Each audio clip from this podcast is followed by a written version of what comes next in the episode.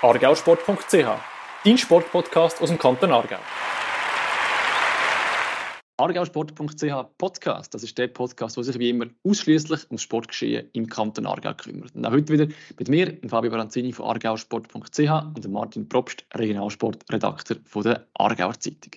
Martin, schön bist du wieder da. Du hast eigentlich schon fast wieder Ferien gehabt. Du bist irgendwie ein bisschen zermatt gewesen, aber dort hat ja niemand das Gefühl gehabt, er Skifahren. Entsprechend hast du auch nicht müssen schreiben, oder wie ist das gewesen? Ja, nur in der Sauna geguckt, natürlich, ja. so wie man das macht, wenn keine Skirennen sind. Nein, äh, verblasen worden, ja. Äh, äh, leider heisst das nicht zwingend weniger arbeiten. Äh, ist manchmal sogar fast einfacher, wenn gefahren wird. Aber ja, natürlich schade. Hier rennen kein einziges. Das ist nicht viel. Das ist sehr wenig, ja. ja. Ich hoffe, die nächsten finden dann statt, dass du dann wieder mal Skirennen schauen wenn du wieder vor Ort bist. Bevor es aber so weit ist, haben wir äh, eine andere Wintersportart, die heute im Zentrum steht, und zwar Eisschnelllaufen. Ganz genau. Und da haben wir nämlich jemanden aus dem Aargau, der Weltklasse ist, der im Weltcup unterwegs ist und sehr erfolgreich in die neue Saison gestartet. Reden ich von der Ramona Herdi aus Möriken. Sie hat jetzt zwei Weltcup-Rennen gehabt, ist beides Mal im Massenstart in die Top 10 reingelaufen. Also ein wunderbarer Start. Sie hat ja schon in der Vergangenheit Erfolg dürfen feiern. Es war äh, 2008 äh, an den Olympischen Spielen Südkorea gewesen. Und an das Rennen habe ich selber noch ganz spezielle Erinnerungen, weil ich dort meine Brille verloren habe. Wie hast du denn das geschafft? Ich bin unterwegs mit dem Bus, mit dem Shuttlebus von meinem Hotel an das Rennen und wenn ich das so oft mache, ziehe ich meine Brille amix ab und lege die irgendwo an. Habe ich offenbar auch dort gemacht, weil als ich dem Rennen am Schauen war, habe ich plötzlich gemerkt, irgendwie sehe ich das Ganze nicht so hundertprozentig scharf. So hat jetzt dort wahrscheinlich irgendein Koreaner eine neue Weitsichtbrille. So kann es gehen, hä? Ganz genau. also, also deine Erinnerungen an das schnell laufen, so quasi. Ja, nicht nur das, aber das ist, äh, gerade wo wir, wo wir darüber geredet haben, wer wir könnten einladen, ist das natürlich etwas vom Ersten, wo mir in den Sinn gekommen ist. Meine Brille 2018. Umso mehr freut es mich jetzt auf ein anderes Wiedersehen, jetzt wieder mit Brille, einer neuen Brille. Darum würde ich sagen, eure Mona, schön bist du da. Hallo zusammen, freut mich auch sehr. Du hast ja gerade eine weite Reise hinter dir. Du bist zurückgekommen von China. Zuerst bist du in Japan. Gewesen. An beiden Orten hat die neue Weltcup-Saison gestartet. Ja, was hast du so erlebt? Wie war das, gewesen, so weit weg zu starten? Genau, also sehr intensive letzte zwölf Tage hatte ich. Zuerst eben drei Tage ähm, Weltcup in Japan, dann ist es weitergegangen das nächste Wochenende in China, in Peking, was auch noch speziell war, weil wir das erste Mal auf der also für mich das erste Mal auf der Olympiabahn von 2022 gelaufen sind und das ist wirklich eine einmalige ähm, Infrastruktur, die sie dort aufgebaut haben. Jetzt, wenn ich an Eisschnelllauf denke, denke ich ja im ersten Moment mal an Holland. Dann habe ich mich gefragt, warum startet man ausgerechnet in Japan und China? Hat das Grund? Ist das irgendein boomender Markt oder ist das einfach, weil man in Europa noch nicht parat wäre? Oder warum ist der Start da gewesen?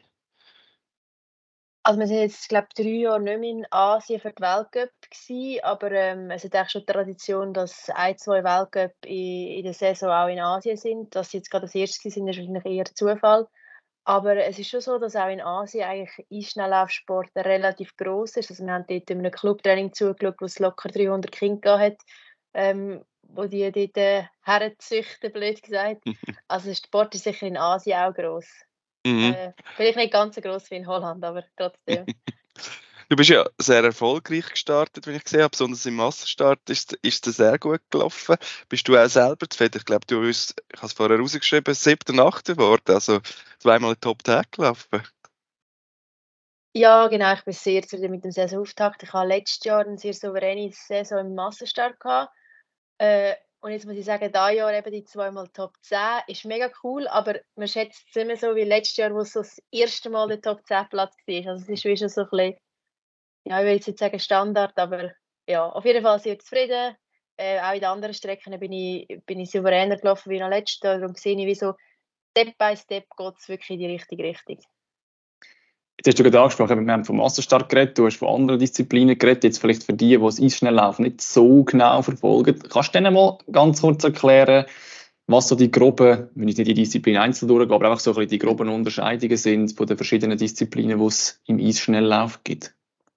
Mhm, genau, es gibt eigentlich wie so die zwei Hauptunterschiede sind Einzelstrecken, wo man wirklich allein auf seiner Bahn läuft. Da gibt es auch Strecken zwischen 500 und 5000 Meter bei den Damen. Und dann gibt es noch wie die Teamstrecken, also Team Pursuit, wo wir jetzt auch gelaufen sind, also Teamverfolgung, wie beim Bahnrad, wo man das dritte läuft. Also man startet das dritte, man läuft das Ziel das dritte.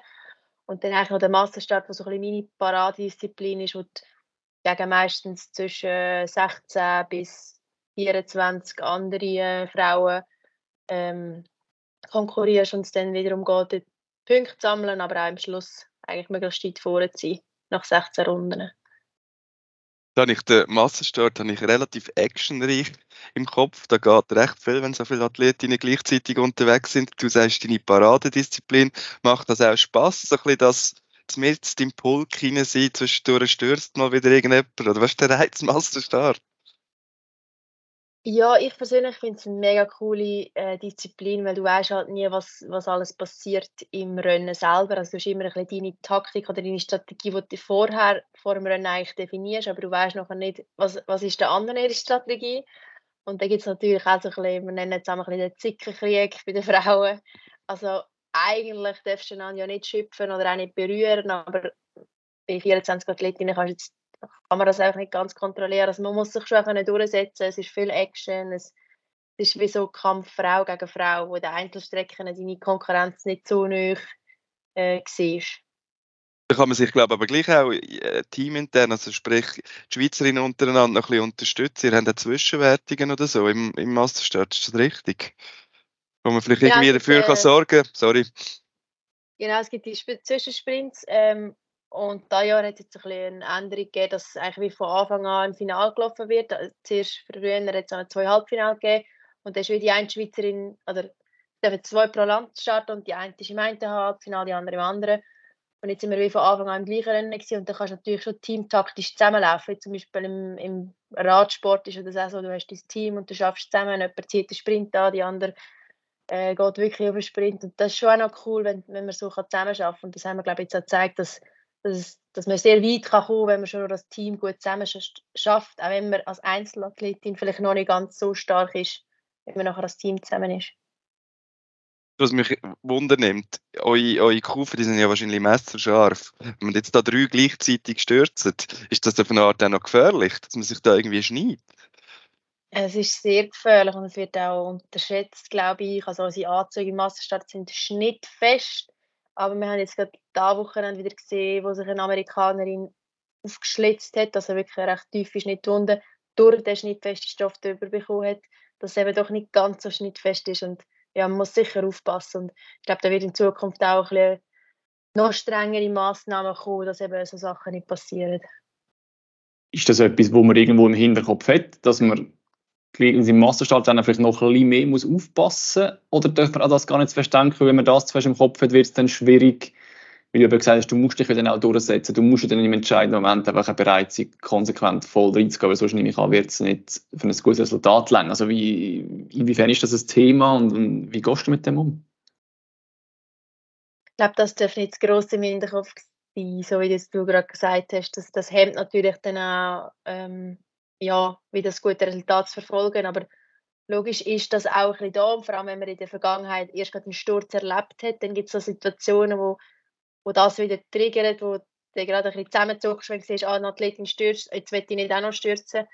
Äh, dass das schon auch etwas mit einem macht, aber das, das gehört genauso zum mentalen Bereich, dass, dass man sich eben wirklich aufs Rennen konzentriert und nicht immer denkt, ah, was ist jetzt, wenn ich geschnitten werde, ah, was ist jetzt, wenn ich, wenn ich stürze und vielleicht mit 60 in die Bande klatsche das gehört halt wie auch so ein bisschen dazu, wenn man an die Startlinie steht, dann unterschreibt man das, dass das eventuell kann passieren kann.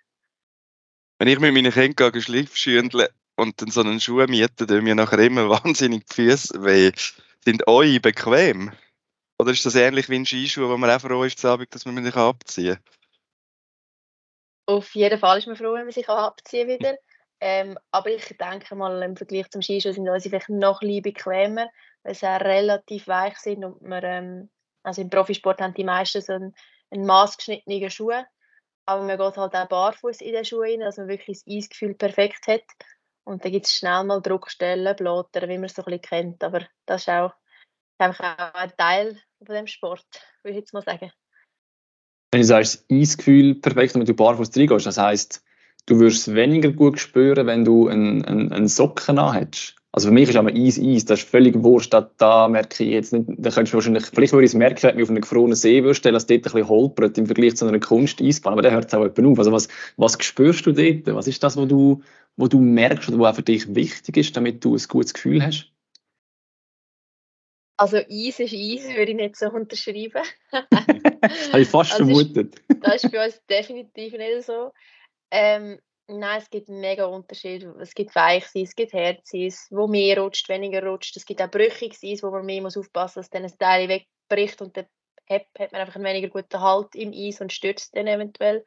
Das muss man einrechnen.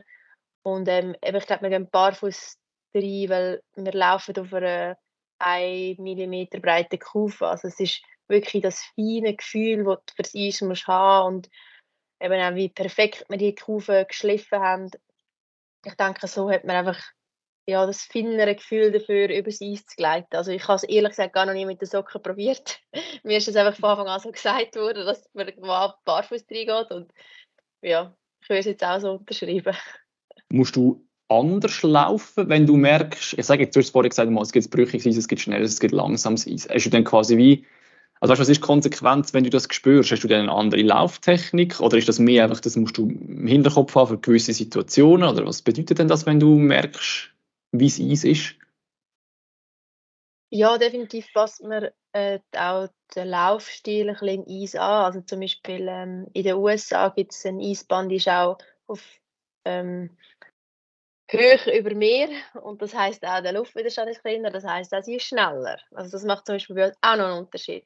Und dort gleitest du viel besser. Das heißt, du kannst eigentlich tendenziell ähm, weniger hohe Frequenz laufen. Wenn aber das Eis eben nicht gleitet und mehr darauf klebst, dann musst du eine höhere Frequenz machen, damit nicht bremst. Ist natürlich dann auch anstrengender, aber so passt es so ein bisschen, ist schnell sein, langsam sein, passt es sich so ein bisschen mit der, mit der Frequenz oder ja, verschiedene anderen Sachen auch ein bisschen an. Aber ja, von uns im Fernsehen sieht natürlich dann immer das Eis wie Eis aus, das ist klar.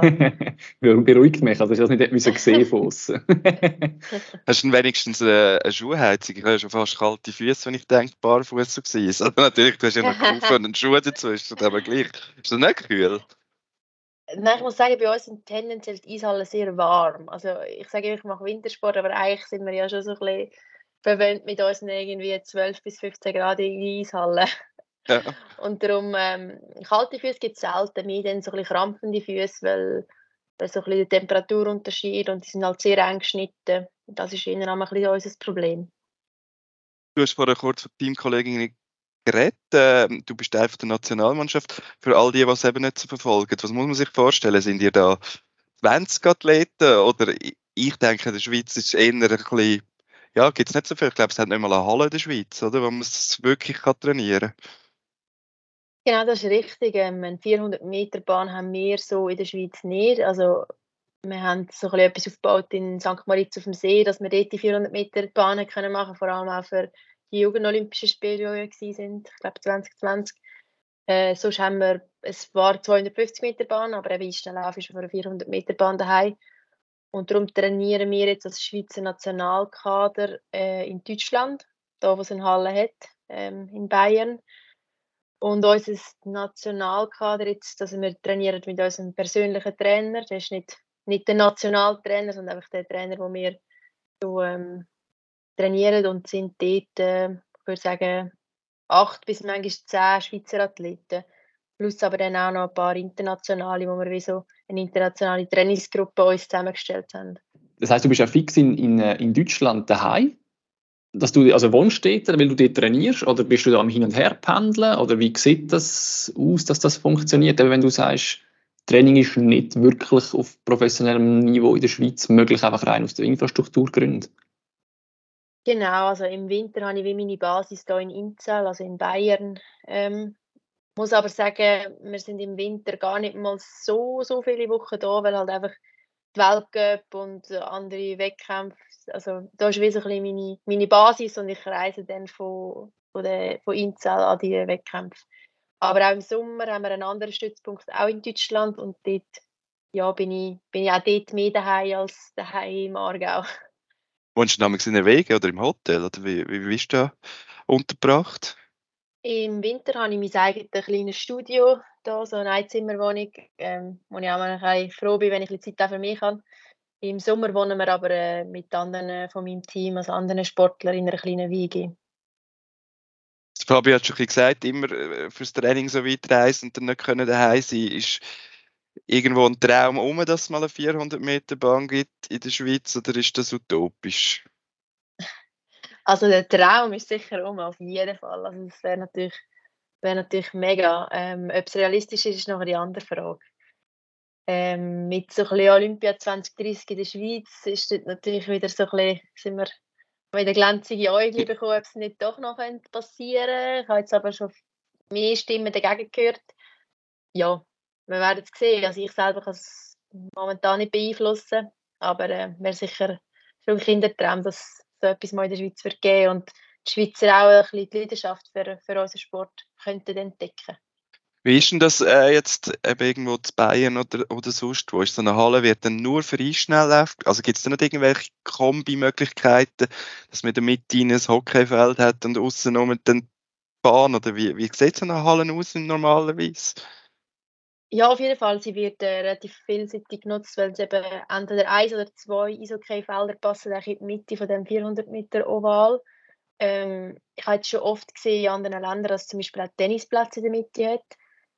Äh, ist natürlich eben immer die Temperatur, die noch ein bisschen entscheidend ist, was man alles kann machen kann. Aber ähm, ja, wäre cool, wenn man in der Schweiz irgend so etwas macht, dass man sie dann auch andersweitig noch benutzen kann oder eben viel auch ähm, auch für den Breitensport oder für das Publikumslauf und äh, alles kann nutzen Was mich auch wundernimmt, Einschnelllauf, kann man von dem leben? Ich habe gesehen, du schaffst schon nebendran, das beantwortet die Frage wahrscheinlich schon mal mit einem Nein, oder gibt es Profis? Es gibt auf jeden Fall Profis, also ich würde mich jetzt selber auch als Profi bezeichnen, hm. weil der Sport ist mein Hauptberuf äh, und ich habe das Privileg eigentlich von dem können zu leben mit verschiedenen Einnahmequellen.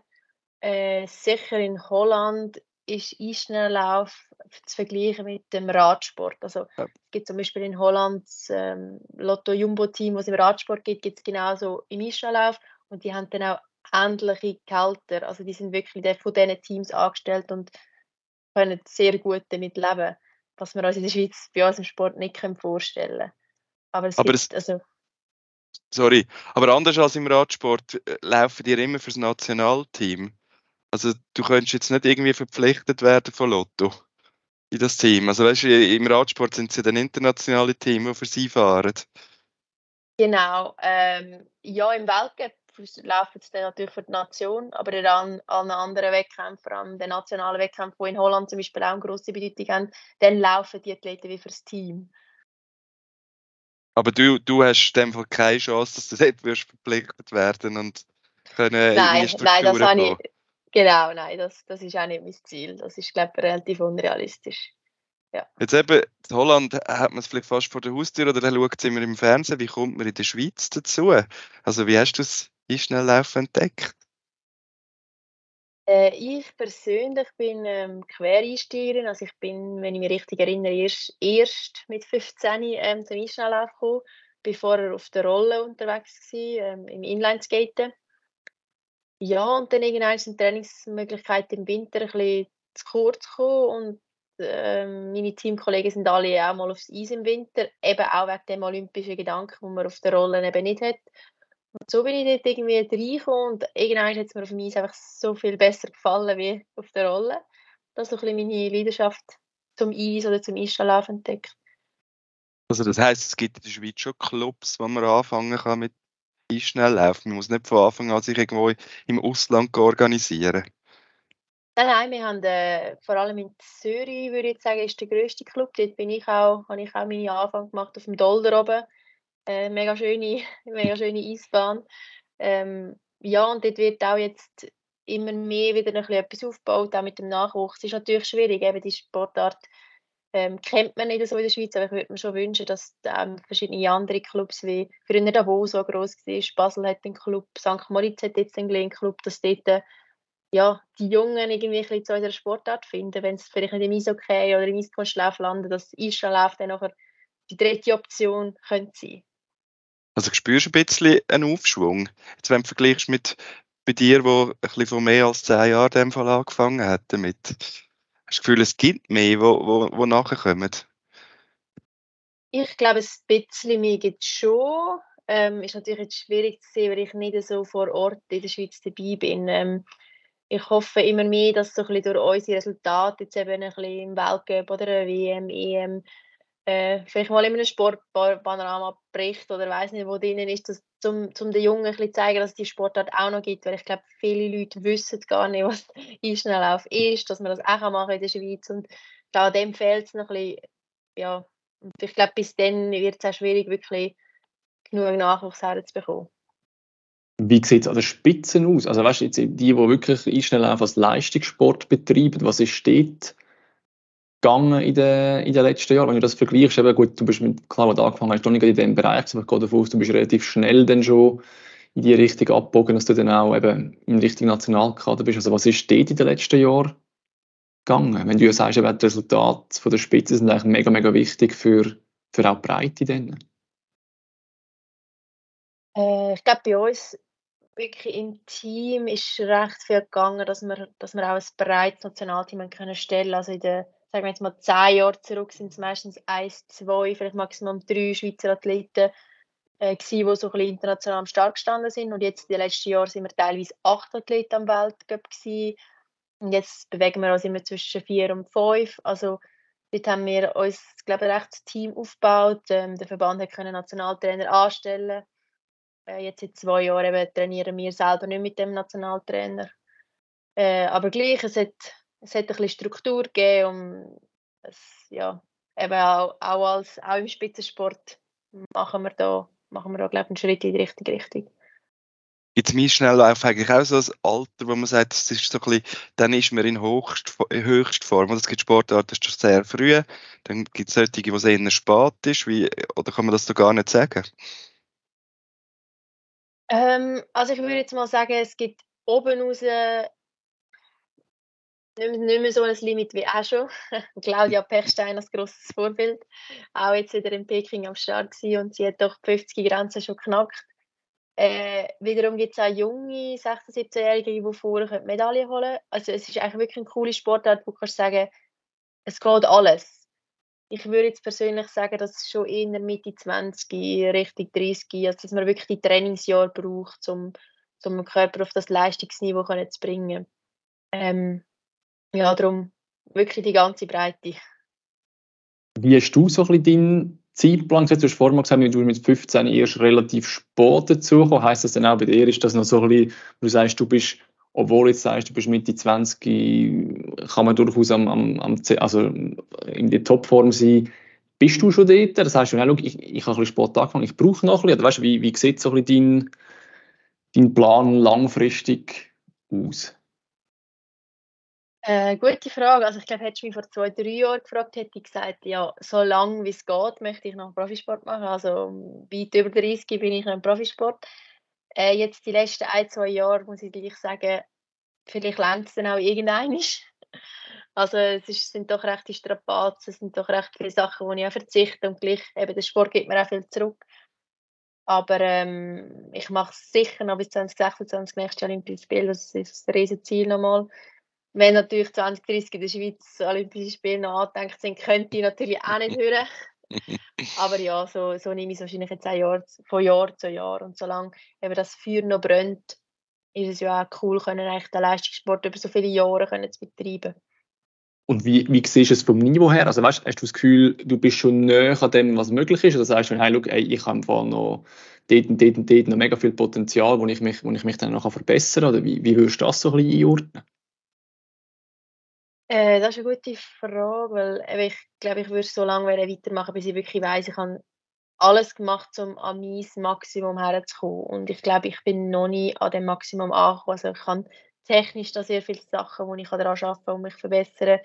Äh, auch körperlich noch viele ja, Schwachstellen oder Sachen, die ich noch, wo ich noch arbeiten will. Und ich bin jetzt auch dieses Jahr wieder so gut in die Saison eingestiegen wie noch nie, was mir auch wieder zeigt, dass ich, dass ich nochmal wieder einen Schritt auf diese Saison kann mach, können machen und hoffentlich jetzt auch auf die nächsten Saisons immer wieder das kleine Schritt vorwärts kann machen bis es dann vielleicht ja eben nicht mehr einen Schritt weiter geht.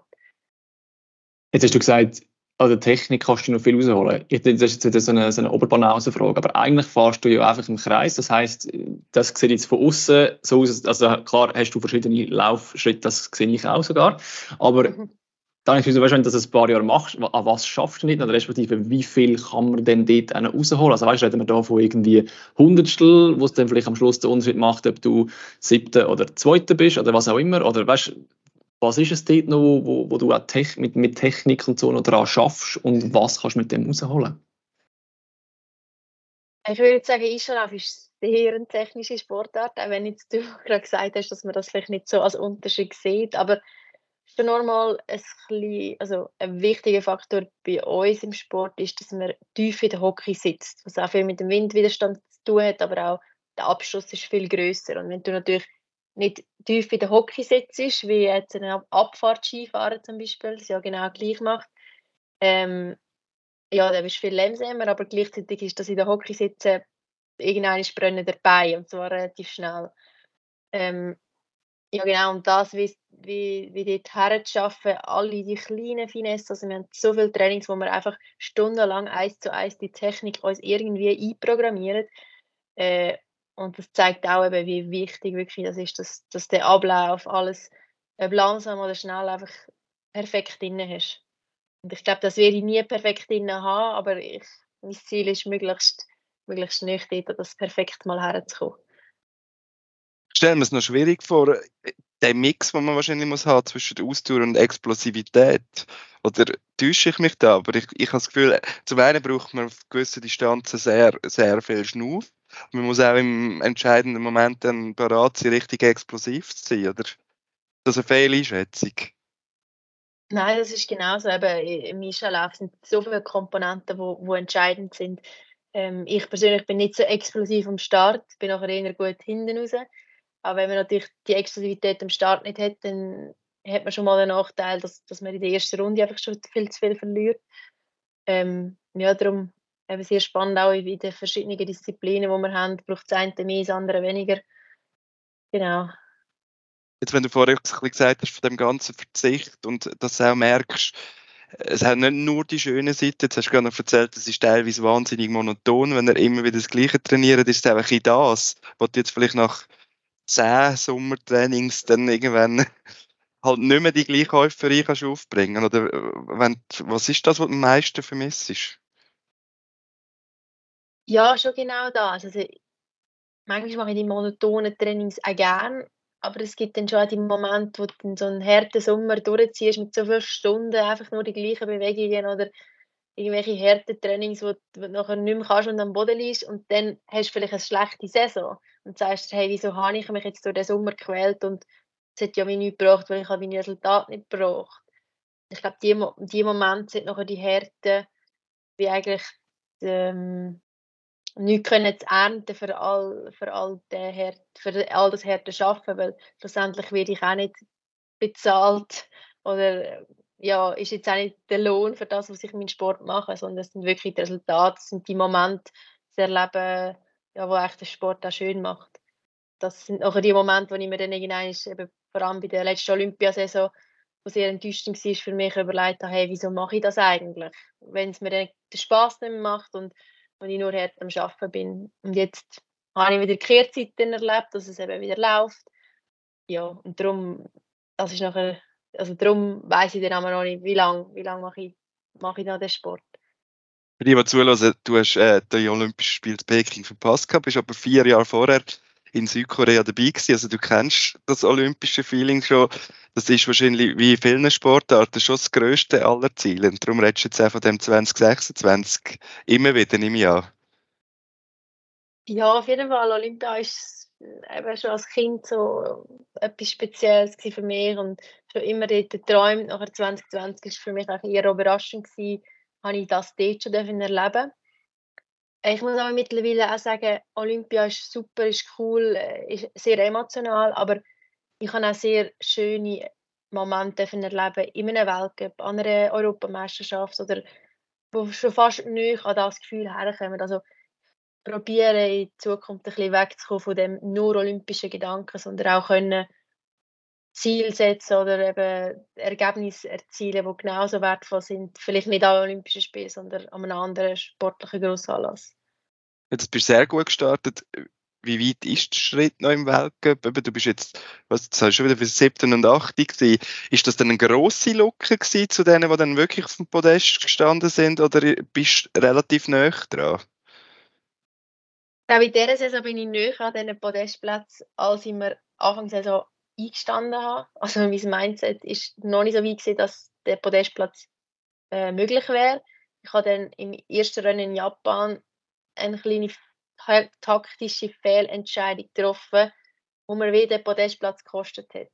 Weil einfach ich noch nicht in meinem Kopf gedacht habe, hey Ramona, es ist möglich, du, du kannst so eine Weltcup-Medaille holen. Und darum denke ich, der, ähm, die Lücke zu dem Podest ist sicher noch da, aber es ist diese Saison alles andere als unmöglich. Ähm, und das sehen und begreifen, also einerseits ist das Herz, habe ich die Chance nicht gewusst und andererseits ist es mega cool zu wissen, hey, es ist, es ist möglich und die Lücke wird jedes Jahr kleiner. Ist denn der Podestplatz auch das Ziel für, für diese Saison oder was ist das, was du dir vorgenommen hast zu erreichen in diesem Jahr? Ja, definitiv ein Ziel. Ähm, ich habe mir das aber auch zuerst jetzt zeigen lassen, dass es wirklich realistisch ist, so ein ein grosses Ziel zu setzen, wo ich den Sommer wahrscheinlich noch nicht daran geglaubt habe, dass, dass so ein Weltcup-Podest das Ziel ist. Ähm, und neben dem Weltcup-Podest ist sicher auch das grosse Ziel an der, an der Weltmeisterschaft im Februar, die Top-Klassierung. Also letztes Jahr bin ich, bin ich 9. geworden. Das nochmal zu, zu wiederholen oder ähm, gar am liebsten zu verbessern. Ähm, das, ist, das ist so mein grösstes Ziel jetzt von dieser laufenden Saison. Haben ihr eigentlich einen Weltcup mit relativ vielen äh, Stationen oder ist dein Winter auf wenige Momente konzentriert? Also es gibt schon solche, die dann viele Chancen haben und immer wieder und dann gibt es Sportarten, wo es heisst, ja, hast nur fünf Rennen. Was ist, ihr habt zwei gehabt, wie viele wie viel sind das in einer Weltcup-Saison? Äh, wir haben insgesamt haben wir sechs Weltcup. Ähm, dann kommen noch dazu noch eine, Weltmeisterschaft und eine Europameisterschaft. Ähm, ich weiß jetzt gar nicht, ob das eher viel oder wenig ist. Ja, vielleicht. Aber es konzentriert sich schon so ein bisschen auf vier Monate im Jahr, wo wirklich die Saison ist und entscheidend. Verglichen mit dem Skifahren wahrscheinlich eher wenig, wobei ihr macht ja dann mehrere Stimmt. Disziplinen gerade äh, am gleichen Wochenende. Also, vielleicht tut das, also wie viele Disziplinen fahrst du denn an so einem Wochenende? Massenstart ist sicher klar und dann über die verschiedenen Distanzen auch noch mehrere Rennen. Äh, genau, Massenstart und äh, Teamverfolgung ist so ein bisschen äh, oberste Priorität, weil man dort auch eher vorher mitlaufen. Dann bin ich noch im 3000 Meter und 1500 Meter ab und zu am Start. 3000 Meter schon auch eher meine Paradedisziplin. Äh, also meistens sind es drei Rennen am Wochenende. Maximum vier. Also dann doch auch relativ volles Programm und dann entsprechend auch durch nach so am Ende. Total durch, ja, total durch. Definitiv. Danke dir vielmals, dass du dir Zeit genommen hast, um uns da ein bisschen einen Einblick zu geben, wie das Ganze funktioniert und läuft und äh, uns einmal erklärt hast, dass es durchaus auch technisch anspruchsvoll ist, dass es unterschiedliches Eis gibt. Da haben wir definitiv wieder einiges gelernt heute und ich hoffe, die, die zugelassen haben, auch. Ich wünsche dir ganz, ganz eine erfolgreiche Saison, den Winter und dann natürlich vor allem auch nur für die Zukunft, dass es richtig nächste Olympische Spiele wieder lenkt und äh, hoffe, dass wir bis dann noch einiges von dir hören. Danke vielmals euch, hat Spaß gemacht. Ja, und wie immer haben wir auch jetzt wieder einen kurzen Newsblock, wo wir euch gerne mit ein paar Updates aus dem Aargau Sport wettet versorgen. Und wir fangen gerade an mit einer positiven Meldung von den Sports Awards. Absolut. Und zwar steht wieder jemand aus dem Aargau zur Wahl als MVP von der Saison, also als wertvollster Spieler oder Spielerin. Zweimal nacheinander ist das der Beachsoccer-Spieler Noel Ott. Das Mal hat es eine Frau geschafft, und zwar die Aargauer Volleyballerin Laura Künzler, die erst gerade letzte bei uns im Podcast Gast war. Das dürfen wir sehr gerne nachhören. Äh, in der Türkei spielt und jetzt nominiert ist als MVP und für alle, die zulassen, äh, unbedingt für sie abstimmen. Das kann man noch bis zum 28. November und zwar unter sportsawards.ch. Genau, dann hoffen wir doch, dass wir äh, nicht nur immer nominiert in diesem Aargau haben, sondern vielleicht dann auch tatsächlich mal einen Gewinner. Aber ihre Konkurrenz ist doch recht stark und wir drücken natürlich die Daumen und gehen flüssig abstimmen. Und bereits ausgezeichnet wurde ist in der Zwischenzeit äh, der Aargauer Nachwuchssportler des Jahres. Und zwar der am Mittwoch oben vergeben wurde, der Preis. Und gewonnen hat äh, Lionel Brücker. Er ist 17, kommt aus Brittnau und ist Zehnkämpfer. Und er hat einiges gewonnen in diesem Jahr und hat darum auch völlig verdient den Titel geholt. Er hat den neuen Schweizer Allzeitrekord aufgestellt, also quasi den, den Schweizer Rekord U18 im Zehnkampf ist äh, Schweizer Meister geworden im Mehrkampf und hat an der EIOF, das sind die Europäischen Olympischen Jugendfestival, den Platz 5 geholt und weil das noch nicht langt, hat er auch noch den Schweizer Meistertitel U18 im Stabhochsprung und Silber im Diskuswerfen geholt. Wir gratulieren herzlich zu der Wahl als Aargauer Nachwuchssportler des Jahres 2023 haben wir ja heute mit der Ramona Herdi eine Sportlerin zu Gast gehabt, die gerade von China zurückgekommen ist. Noch ein anderer Aargauer Wintersportler ist erst gerade zu China gewesen und das auch sehr erfolgreich. Ich rede vom äh, Bobfahrer Sandro Michel. Er ist zusammen mit seinem Partner ähm, Michi Vogt äh, zum Saisonauftakt gerade auf den dritten Rang gefahren. Ähm, da gratulieren wir natürlich herzlich. Ja, und äh, mit Schweizer Erfolgsmeldung, respektive Aargauer Erfolgsmeldung, nicht Schweizer, Aargauer. Ähm, geht es weiter, ebenfalls Wintersportart, und zwar sind wir beim Görling. Dort läuft im Moment die Europameisterschaft. Ähm, dort ist das Team Tirinzoni vom Görling Club Aarau im Einsatz. Die sind hervorragend gestartet, haben ihre ersten sieben Gruppenspiele allesamt gewonnen und sind somit schon frühzeitig im Halbfinale. Äh, genauer gehen wir nicht auf das Resultat ein, weil wenn der Podcast rauskommt, ist das sicher schon wieder nicht mehr aktuell. Darum merkt euch einfach, am Wochenende geht es um Medaillen und das Team Tirinzoni ist dabei und wir drücken flüssig die Daumen, dass es eine Medaille gibt oder vielleicht sogar einen EM-Titel. Leider kommen wir nicht ganz durch den Newsblock durch, nur mit positiven Nachrichten, weil im Ringen ist zumindest bei Halbzeit äh, Bilanz von der Ringerstaffel frei Amt negativ. Sie haben nämlich den Halbfinal-Hinkampf gegen Rieseren mit 14 zu 21 verloren. Noch ist die Finalteilnahme der Mannschaftsmeisterschaft natürlich möglich. Am Samstag treffen sie nämlich daheim wieder auf Krieseren und müssen den Rückstand in einen Vorsprung umwandeln und dann geht es ab ins Finale. Äh, für alle, die noch nie Ringen geschaut haben, es lohnt sich. Am Samstag ab 8 Uhr zu Muri kann man es mal erleben. Das haben wir ja beim letzten Mal aufgerufen, ähm, wenn sich jemand bei uns präsentieren oder mit uns schwätzen oder einfach ein bisschen da sein, soll man sich gerne merken, äh, melden, dass äh, wir ein bisschen weniger zu tun haben bei der Ideensuche. Und es hat tatsächlich geklappt. Und zwar eine Sportart, wo mir im ersten Moment nichts gesagt hat, Fabio. Hey, mir im Fall auch nicht. Äh, gemeldet hat sich Fabienne Bachmann.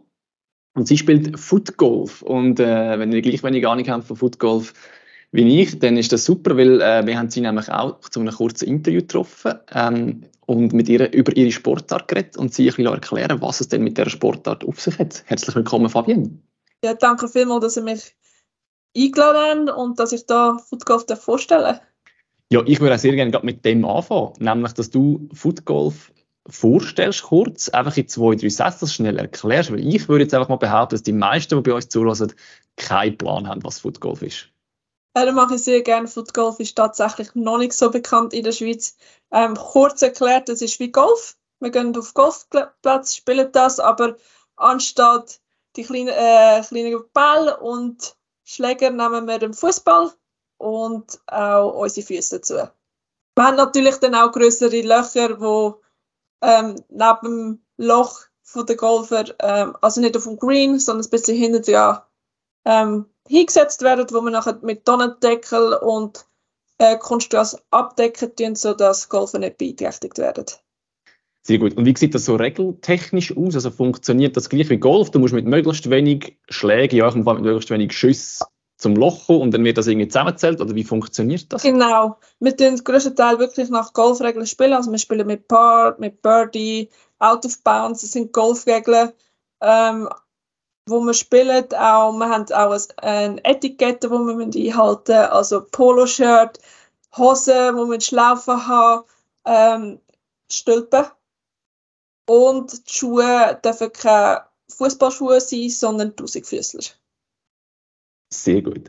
Jetzt, was ich mich gefragt habe, wer um alles in der Welt ist auf die Idee gekommen, Fußball auf dem Golfplatz zu spielen? Also, was ist der Ursprung von der Sportart? Weißt du das? Das ist, also, es ist, ich würde mal sagen, es war eine Werbung, die Schweizer haben es erfunden. Ähm, es ist immer so Schweiz-Holland, aber eigentlich unser ähm, Footgolf-Präsident von der Schweiz, der Julien Babbel, hat irgendwann mal gefunden, hey, ähm, einfach so umkicken ist uns langweilig, ist den Park gegangen und hat dann eine Distanz gemacht, irgendwie etwas aufgestellt und dann halt in möglichst ähm, wenig Schläge dort hinkommen. Das ist die Geschichte, die ich gehört habe. Ähm, ja, aber so ist es eigentlich äh, entstanden, dass man auf in pa äh, Park in Genf das gespielt hat und irgendwann ist man dann auch auf Golfplatz übergegangen. Ich stelle mir jetzt noch vor, also so ein klischeemäßig ist Golf ja doch noch eher ein Elitärsport und, ja. und äh, eben, wie du es vorher schon angesprochen hast, so ihre Etikette und auf Sachen musst du drauf schauen. Und dann ist da so ein paar äh, crazy Leute kommen, die das Gefühl haben, sie müssen jetzt auf dem, Fußball, also auf dem Golfplatz Fußball spielen. Kommt das gut an? Weißt, wie, wie geht das aneinander vorbei? Was, was hast du für Erfahrungen gemacht bis jetzt? Also ich spiele erst seit zwei Jahren Footgolf. Ähm, das erste Jahr ist schon noch ein bisschen, was ist das? Ihr macht unsere Gase kaputt. Aber im Endeffekt machen wir weniger kaputt mit dem Ball wie mit den Schläger. Und die Schuhe sind ja extra Fußballschuhe mit Stollen, ähm, dass man den Gase eben nicht kaputt macht. Und das Jahr haben wir in Oberkirch den ersten Footgolfplatz in der, in der Deutschschweiz können eröffnen, das äh, Neunlach und die Golfer sind genial gewesen. Also die sind gekommen und haben gefunden, ah, was ist das, was macht ihr? Man hat es erklären und es hat tatsächlich auch einige äh, Golfer gegeben, die Schuhe schnell geswitcht haben und dann eine Runde mitgespielt haben. Also ähm, ich glaube, es ist einfach ein Thema auch von Kommunikation. Ähm, in Deutschland ist es auch so, im Mudau, äh, wo wir ab und zu gehen, trainieren von der Deutschschweiz, ähm, dass IT-Time, also zuerst kommt ein Golfer, dann kommen Footgolfer und man schaut aufeinander und dann geht das ohne Problem. Sehr gut. Du hast gesagt, du machst das seit, äh, seit zwei Jahren. Ähm, ja. Kannst du schnell so ein bisschen sagen, wie sieht das in der, wie sieht die Footgolf-Szene in der Schweiz aus? Weißt, wie viele Leute sind das? Wie viele Anlagen kann ich da? Wie, ja. wie, wie sieht die Sportart so ein bisschen aus? Also die Szene in der Schweiz ist noch ein ziemlich klein leider. Ähm, es sind zwischen 120 ähm, Spieler. Ähm, nicht so viele Frauen leider, noch nicht so viele Frauen. Ähm, Golfplatz dürfen wir meistens leider nur auch benutzen für Turnier. Es gibt aber eben Oberkirch, wo ich schon erwähnt habe, wo man jederzeit darf. In Lausanne ist eine ähm, Footgolf-Anlage, wo man am Wochenende kann. In Neuenburg ist eine. Und in Serf, also bei Genf, wo man ähm, darf. Wir sind aber immer dran, um das erweitern. Wir probieren es, wir fragen diverse Golfclubs an. Halt einfach ein paar Löcher, dass man auch die Leute ähm, die Sportart schmackhaft machen und es ist wirklich für jedes Alter, ob Kind oder also die jüngste in der Footgolf äh, Liga ist 12 und der älteste ist 72, glaube ich. Ja, das ist eine schöne Range, das ist sehr cool. Ähm, wie, was ist da, weißt du, du hast jetzt gesagt, es sind noch nicht so viel Platz, das heisst, trainieren stelle ich mir jetzt nicht ganz einfach vor, entweder hast du viel Weg oder äh, sind irgendwie alle am gleichen Ort. Heißt das, du trainierst das auch irgendwie außerhalb von der Golfplatz? Was muss ich mir da an Trainingsaufwand vorstellen? Ja, also ich probiere hm, einmal in der Woche auf Oberkirch gehen. Das ist 45 Minuten Fahrt für mich. Ähm, ist aber nicht so das Thema. Also das ist völlig okay. Und halt dann, äh, ich wohne jetzt Bremgarten, halt auf der Schulhausplatz ähm, und halt Abschlag üben, ähm, Distanz üben und auf der, ähm, in Oberkirch halt das Patten, das Annähern, so das Technische mache ich in Oberkirch und so das Robuste äh, mache ich bei mir die Heiz Bremgarten auf, auf der Schulplatzanlage, ja. Wie sieht das aus im Aargau? Kann ich im Aargau irgendwo etwas machen? Gibt es da, weiß nicht, muss ich via Verein oder kann ich, wenn ich irgendwie Lust habe, sagen, hey, äh, ich, melde mich, ich, ich gehe einfach mal auf Oberkirch und sage dort, ich will spielen. Oder weißt, wie, wie, wie funktioniert das, äh, wenn ich das mal ausprobieren will? Also wenn ausprobieren, einfach Oberkirch anrufen. Ähm, die haben immer einen Slot frei. Man kann einfach Zeit abmachen. Ähm, auch von den Kosten her, also eine Runde kostet ähm, 15 Franken. Wenn man sagt, man will einen Tagespass, sind das 20 oder 22 Franken. Und dann muss man einfach jedes Mal kurz Zeit angeben, dass man eine Zeit bekommt und dann kann man spielen. In, Im Aargau gibt es noch keinen Verein. Es gibt in der Deutschschweiz zwei Vereine. Das ist äh, Footgolf Hitzkirch und Footgolf Basel. Wobei man muss sagen, Footgolf Basel, das sind alles Rheinfelder. Die kommen alle aus Rheinfelden. Also die sind eigentlich Aargauer. Ähm, aber Footgolf Basel tönt halt einfach besser. Auch, auch international äh, das Basel kennt man und Rheinfeld muss man immer erklären und da ist einfach einfach halber Footgolf Basel genommen worden. Alles klar.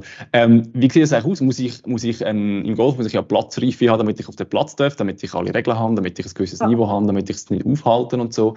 Wie sieht das aus, wenn ich Footgolf ausprobieren Muss ich da irgendwie einen Crashkurs machen oder irgendetwas können vorweisen, dass ich weiß, was ich da mache auf dem Platz? Oder wird mir das dann erklärt, wenn ich das das erste Mal mache? Oder wie funktioniert das? Ja, also es ist so, ähm, man braucht keine Platzreife. Ähm, und es wird dir alles erklärt. Also Footgolf ist eines der ersten Sportarten, die es gibt. Ich, ich kann nur von mir erzählen, also man gibt sich Sorge, als ich, ich bin erst mal als Probetraining gegangen bei Hitzkirch, dann hat es gesagt, wow, mega, du spielst gut, in zwei Wochen haben wir ein Turnier, man hat dich gerade angemeldet. Und ich habe die Regeln und so nichts könnte ich bei der Flight die und dann ist wirklich so schön zu verlieren, ist, ist Learning by Doing. Also, ähm, und wenn man auf Oberkirch geht, eben wenn man als Spaß halber macht, es wird alles erklärt. Ähm, je nachdem kommt auch jemand von der Flugkurve vorbei und läuft mit und erklärt, also das ist gar kein Thema. Ich denke, du hast eben vor zwei Jahren angefangen, du hast jetzt beschrieben, wie du deine ersten Erfahrungen gemacht hast. Kannst du vielleicht schon sagen, was ist es, wo, wo dich fasziniert am, am Footgolf, dass du jetzt doch auch sag jetzt mal, ziemlich angefressen bist und, und da viel Zeit und äh, Aufwand investierst? Ähm, es sind viele Aspekte. Also Footgolf ist ein recht gemütlicher Sport. Ähm, halt wie Golf. Man, sch man schwitzt nicht aus, es ist irgendwie 40 Grad äh, draußen, aber es ist doch, ich darf an einen Ball hauen, ich darf dran kicken und man muss doch, es ist kopflastig, es ist extrem kopflastig, es ist Du musst taktisch denken, wie spiele ich den Ball, ähm, welche Linie wähle ich. Man muss doch Screen können lesen. Man muss selbstbewusst sein, sobald Zweifel kommen, dann gibt es eine Blockade. Und halt einfach die Leute an sich. Es ist so freundlich, äh, man unterstützt sich. Wenn man in einem Flight ist und es unsicher ist, darf man Gegnerinnen fragen, hey, wie würdest du spielen? Eine Regel ist, sie dürfen keine falschen Informationen geben. Entweder geben sie dir einen Tipp und der muss ehrlich und korrekt sein, sonst gibt es einen Strafpunkt. Oder sie kann sagen, hey, ich habe keine Ahnung. Ähm, und zu 99 Prozent hockst du zusammen und schaust die Linie an, weil für alle das Ziel ist, eine gute Partie zusammenzuspielen. Klar, das Ergebnis, das Ergebnis ist auch wichtig, aber es macht mehr Spiel, Spaß, wenn Konkurrenz gut ist. Ähm, genau. Das ist so das Zeug und auch wer kann sagen, wir dürfen von einem Golfplatz Fußball spielen? Also auch eben es sind so viel, ähm, man trifft so viele Leute von verschiedenen Ortschaften, Ländern und das ist einfach großartig für mich. Neben der Herausforderung zum Spielen. Wie bist du eigentlich im Footgolf gelandet? Also, bist du im Fußball und genau. hast dann irgendetwas Neues gesucht? Oder wie, wie bist du überhaupt drauf gekommen? Äh, ich habe 20 Jahre Fußball gespielt äh, beim FC Bremgarten, beim FC Aarau in der U18 und beim FC Grenichen. Mir ist so, ich, schlimme Knie, ich bin Goalie, ähm, ich hatte schli äh, schlimme Knieverletzung äh, mit 19. Äh, mein Knie war Äpfelmus, wortwörtlich. Und ähm, dann habe ich noch ein bisschen weitergespielt. Da bin ich recht, und dann hat es irgendwann geheißen, wenn ich weitermache, dann muss ich einfach jedes Jahr operieren. Das ist nicht das, was man mit 22 hören will. Und dann habe ich noch ein paar Jahre Trainerin gemacht und dann habe ich auch aufgehört, weil es zu viel wurde. Und dann habe ich eine Alternative gesucht, was kann man machen, wo ich an einem Ball darf kicken aber ich nicht mehr so Schmerzen habe und einfach ähm, Verletzungsgefahr drin ist. Und dann bin ich irgendwie am Morgen um zwei auf äh, Footgolf gekommen. Und hat dem Präsident geschrieben, oh, am Morgen um zwei und dann ist Probetraining trainieren, das erste Turnier und seitdem ähm, leidenschaftlich dabei. Sehr gut. Sag mal, du, hast, ähm, eben, du hast, bist du in der Schweiz unterwegs, wo du Turnier spielst, du bist aber auch international. Sagst du, wo, wo, wo bist du da international unterwegs? Ich glaube, du hast WM gespielt, wo du mir mal gesagt hast. Also, genau. Was machst du da alles an Turnieren und Wettkämpfen? Ähm, ich würde gerne mehr machen, ähm, wenn ich bis jetzt mache, weil es ist halt doch ein Kostenaufwand und wir müssen alles selber zahlen. Ähm, also eben die WM war das Jahr gewesen, äh, im Mai, Juni in Orlando. Das sind zwei Wochen gewesen. Ähm, und wie gesagt, ich bin in der Schweiz unterwegs. Das Jahr bin ich in Spanien am Turnier. Ähm, in Deutschland bin ich gewesen, Frankreich bin ich gewesen. Ähm, Kollegen sind in Porto. Man kann weltweit spielen, wenn wir ehrlich sind. Ich würde das ja gerne äh, Argentinien und Chile machen. Japan würde ich noch gerne machen. Also man kann überall, man kann auf Südafrika, man muss schauen, wo die Turniere sind und man kann weltweit. Daher ähm, man kann überall hin. Ja, aber Europa ist halt einfach näher. Ähm, daher, ja, bin ich hauptsächlich in Europa unterwegs. Diese Saison hoffentlich. Und dann schauen wir, dass wir ähm, ja, Sponsoren findet und dann auch hoffentlich das noch ein bisschen ausweiten. Sehr gut. Was hast du vielleicht als Abschluss noch dir so ein bisschen sportlich noch für Ziel gesetzt? Du sagst, weißt, wenn, wenn es super läuft und eben du die Turniere im Ausland spielen kannst, wo soll es denn hingehen für dich? Also ich muss sagen, ich bin jetzt zweifache Vize-Schweizer Meisterin und an der WM bin ich 18. geworden. Und ich bin die einzige in der Top 30, die weniger als fünf Jahre gespielt hat. Daher, ich möchte ganz klar, mein Ziel ist, Nummer 1 werden in der Schweiz. Ähm, und 2025, in der, wenn die Weltmeisterschaft wieder ist, möchte ich ganz klar in der Top 10 sein. Und mein Ziel langfristig ist Nummer 1. Äh, auf der Welt und auch Weltmeisterin zu werden. Das Potenzial ja. habe ich, das weiß ich, möchte nicht alle kling, äh, klingen oder tönen, aber das ist so das Ziel, das ich habe. Sehr gut, dann wünsche ich dir ganz, ganz viel Erfolg, dass das klappt, dass du auf dem Weg dorthin kommst, wo du dir vornimmst und danke dir viel, vielmals, dass du dir Zeit genommen hast, um uns da einen Einblick zu geben in eine Sportart, wo, wie ich schon ganz am Anfang gesagt habe, wahrscheinlich die wenigsten kennt haben. Danke vielmals, dass ihr auch ebenfalls Zeit genommen habt. Ja, und das wäre schon wieder gewesen mit dieser Folge vom argausport.ch Podcast. Wir danken herzlich fürs Zuhören. Hoffen, ihr habt auch ein paar neue Sachen mit auf den Weg bekommen aus dem Thema oder aus den Sportarten Footgolf und Eisschnelllauf. Wenn euch das Ganze gefallen hat, was ihr gehört habt, freuen wir uns sehr, wenn ihr uns eine positive Bewertung hinterlasst oder uns auch ein Feedback schickt an redaktion.argausport.ch. Jetzt gute Zeit und bis zum nächsten Mal argausport.ch, dein Sportpodcast aus dem Kanton Aargau.